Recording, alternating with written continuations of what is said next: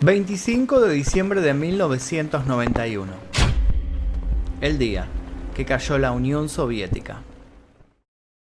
Se trató de una de las indiscutidas potencias mundiales del siglo XX y hoy día sigue siendo tan celebrada como criticada. Para algunos, su espectacular y chillona propaganda fue diseñada para ocultar un sistema que desde el principio estuvo destinado a fracasar.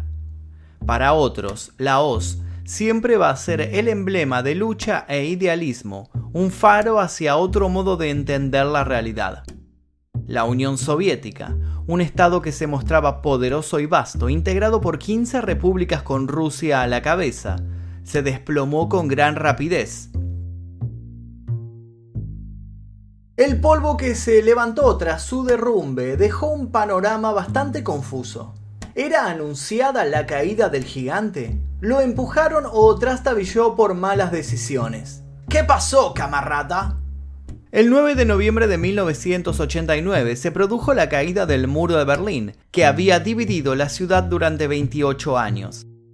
Ese hecho fue el inicio del fin de la Unión Soviética, ya que ayudó a que las revueltas contra el dominio soviético en diferentes países se propiciaran a mayor velocidad. Estamos hablando del imperio que llegó a ocupar un sexto del territorio de nuestro planeta y a abarcar unas 100 nacionalidades. El que ayudó a vencer a Adolf Hitler en la Segunda Guerra Mundial, el que protagonizó junto a Estados Unidos la Guerra Fría y la carrera armamentista nuclear, el imperio cuyo rol fue decisivo en todo lo que sucedió a nivel político, cultural y científico. El que envió al espacio al primer satélite, al primer ser vivo, al primer hombre, a la primera mujer. El que también destacó en el profesionalismo y disciplina de sus deportistas y artistas. En septiembre de 1991, la Unión Soviética reconoció la independencia de Estonia, Letonia y Lituania. Las proclamaciones de independencia de otras repúblicas se fueron sucediendo y junto al colapso económico, Gorbachev, su líder, perdió lo que le restaba de autoridad. El 25 de diciembre de ese año se firmó la declaración oficial de la disolución de la Unión Soviética. Santa Claus, el emblema del capitalismo y la sociedad de consumo, le traía al bloque occidental un inesperado regalo navideño. El cadáver del bloque del Este. Ese que durante tanto tiempo lo había enfrentado. La Revolución Rusa de 1917 fue el origen de la Unión Soviética. En febrero de ese año, la revuelta del pueblo ruso provocó el fin del régimen de los zares, que funcionaba como una monarquía. Tras un breve gobierno de transición, finalmente se impusieron los bolcheviques, los comunistas más radicales, liderados por Vladimir Lenin. La Unión de Repúblicas Socialistas Soviéticas, también conocida como Unión Soviética, fue una federación de repúblicas de ideología comunista que existió a partir de 1922, aunque no fue hasta febrero de 1924 que sería reconocida oficialmente por las potencias Gran Bretaña, Francia e Italia. Al nacer, la Unión Soviética solo tenía cuatro repúblicas socialistas soviéticas, formadas directamente tras la Revolución de Octubre pero con el paso de los años siguió creciendo hasta tener 15 repúblicas en 1940. Su gobierno tenía un comité central ejecutivo y un consejo de comisarios de la gente. Los miembros del gobierno eran elegidos por consejos locales y estos reportaban ante el Congreso. Esta federación socialista ocupaba 22.402.200 kilómetros cuadrados. Por ello, la Unión Soviética tenía un clima muy variado y contaba con más de 150 etnias y una población total de 293 millones de habitantes, siendo superada únicamente por China e India. La Unión Soviética tuvo como objetivo reestructurar la economía y la política para mejorar las condiciones sociales de la población. Su tarea era poco menos que titánica, con la muerte de Lenin en 1924 fue el momento de Stalin en el poder de la Unión Soviética. El gobierno de Stalin estuvo marcado por su mano dura y la persecución contra todo aquel que le contradijera. Llevó a cabo purgas políticas y envió a millones de detractores a los campos de trabajo forzados. El sistema comunista establecía la propiedad pública de los medios de producción y la expropiación de toda propiedad privada. Eso significaba que el gobierno controlaba todas las fábricas y administraba las tierras de cultivo. Rusia era un país muy retrasado tecnológicamente en comparación con el resto del mundo. Por este motivo se diseñó el Plan Goelro, el cual creó una red de 30 centrales eléctricas regionales, 10 grandes centrales hidroeléctricas y llevó electricidad a las principales empresas del país. Fue así como solo en sus primeros años la Unión Soviética trajo a la población electricidad y desarrollo industrial. De esta forma, la Unión Soviética se convirtió en la segunda economía más importante del mundo después de Estados Unidos, su producción industrial pasó de 5,5% al 20% entre 1913 y 1980. Durante la Segunda Guerra Mundial la Unión Soviética empezó aliándose con el régimen de la Alemania nazi, pero después tuvo un papel muy importante en la derrota de Adolf Hitler. Al final de la guerra había expandido sus dominios, aparte de Polonia y Alemania. Tras la muerte de Stalin en 1953, algunos de los líderes soviéticos denunciaron la brutalidad de sus políticas, pero el Partido Comunista continuó dictando el destino del país. El Partido Comunista nombró a Nikita Khrushchev como su sucesor, cuya misión principal fue modernizar el país para competir con los Estados Unidos, la otra gran potencia vencedora de la guerra. Soviéticos y estadounidenses estuvieron enfrentados durante décadas en la Guerra Fría, un periodo de gran tensión política durante el cual el mundo quedó dividido en dos bloques que no dejaron pasar oportunidad para tratar de mostrarse cada uno mejor que el otro. Por supuesto que en el medio abundaron las amenazas nucleares. En 1964, Khrushchev fue expulsado del Kremlin, el gobierno en Moscú, y Leonid Brezhnev pasó a dirigir el país.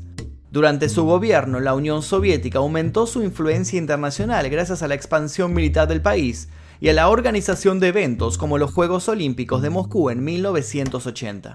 Sin embargo, la Unión Soviética seguía estancada a nivel económico. El fracaso de la invasión de Afganistán, donde los soviéticos buscaban petróleo, provocó un boicot internacional y agravó aún más la situación del país que empezó a resquebrajarse. Para ese entonces, el descontento que se vivía en las calles se hizo más y más latente. Con los años, el nivel general de instrucción de los soviéticos fue mejorando y millones de personas se sumaron a la educación superior. Si bien el Estado restringía los contactos con el exterior, estos individuos empezaron a tener un mayor conocimiento del mundo que los rodeaba.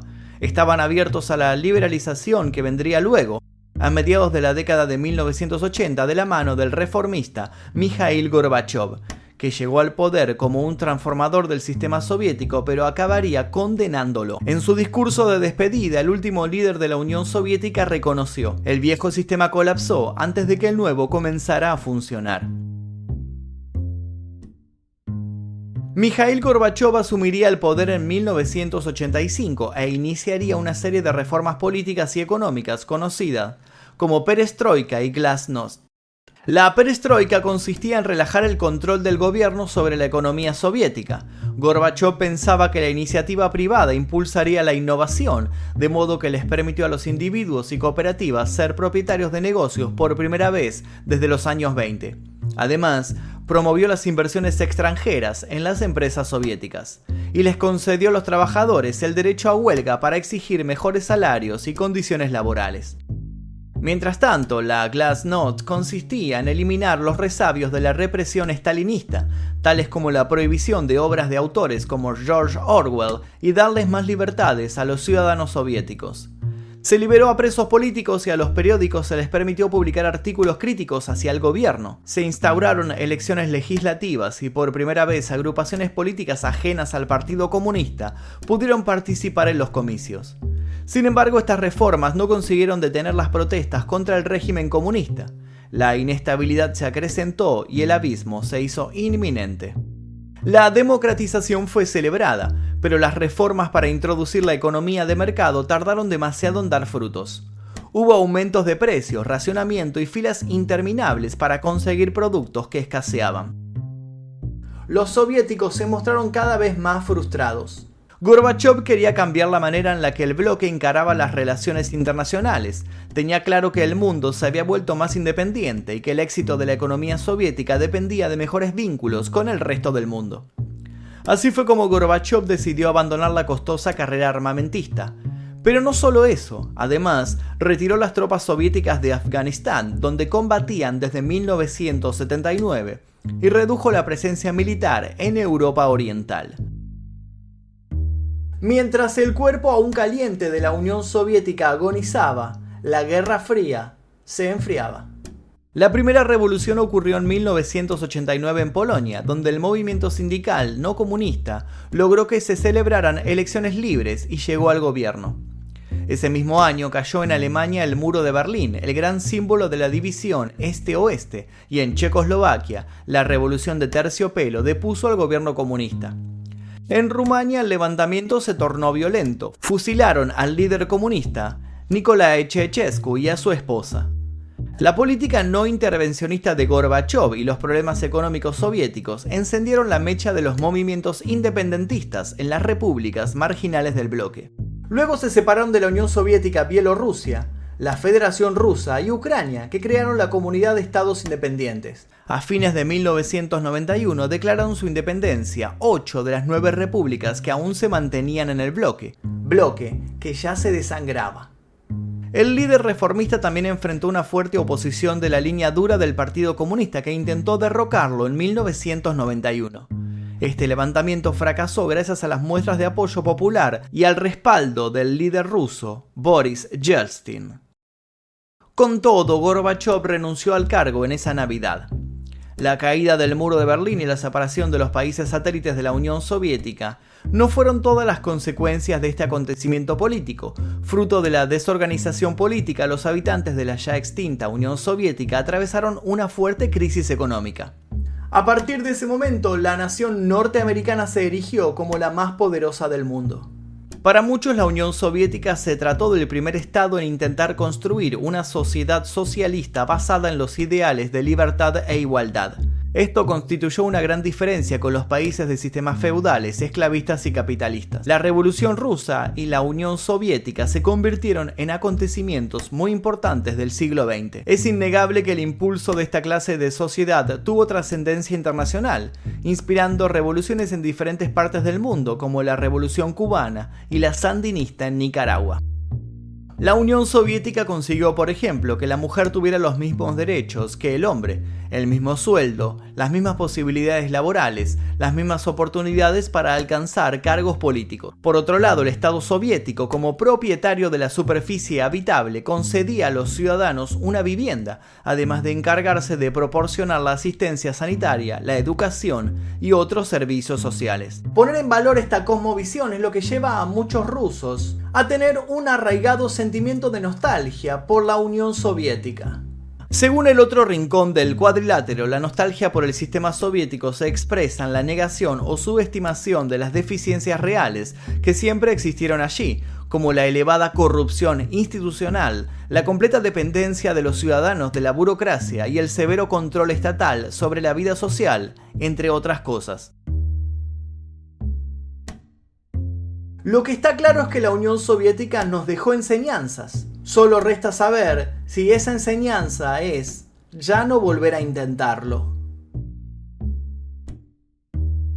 Y hasta aquí el video de hoy, espero que les haya interesado este video que me pidieron ustedes muchísimo. Este lo hicimos a pedido de ustedes. Seguramente tal vez algunos que están estudiando se los pidieron en la escuela y demás. Y bueno, les sirve como un buen resumen. Pueden presentárselo a sus profesores si es que quieren. Les dejo un par de recomendaciones de otros videos históricos que tal vez les interesen, que se encuentran en este canal. Y les pido por favor a cambio un like, una suscripción, un comentario aquí debajo. Pídanme videos como ya están viendo. Nosotros le hacemos caso a las sugerencias de la gente y siempre estamos sacando videos que ustedes pidieron.